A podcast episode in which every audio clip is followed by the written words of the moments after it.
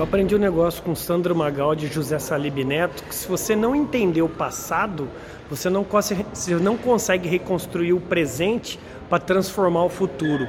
E vocês sabem onde eu estou agora, em Manchester, aqui na Inglaterra?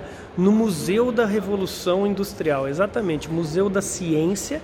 É, nesse Museu da Ciência a gente está é, conhecendo como tudo começou. Para quem não sabe, aqui Manchester foi praticamente o berço da revolução industrial do planeta, onde tudo começou para o nosso mundo de empreendedorismo, de empresários, de vendedores, de gestores.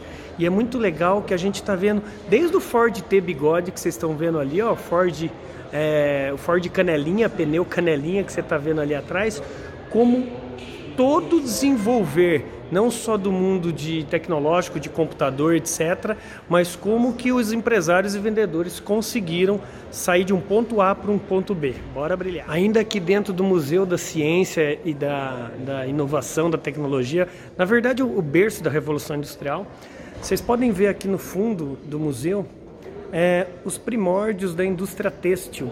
E isso me faz remeter o seguinte: isso aqui é apenas um, um modelo de operação da indústria têxtil. Para quem não conhece hoje essa indústria, tudo isso está muito maximizado. Tem gente praticamente, empreendedores empresários do mundo inteiro vindo aqui.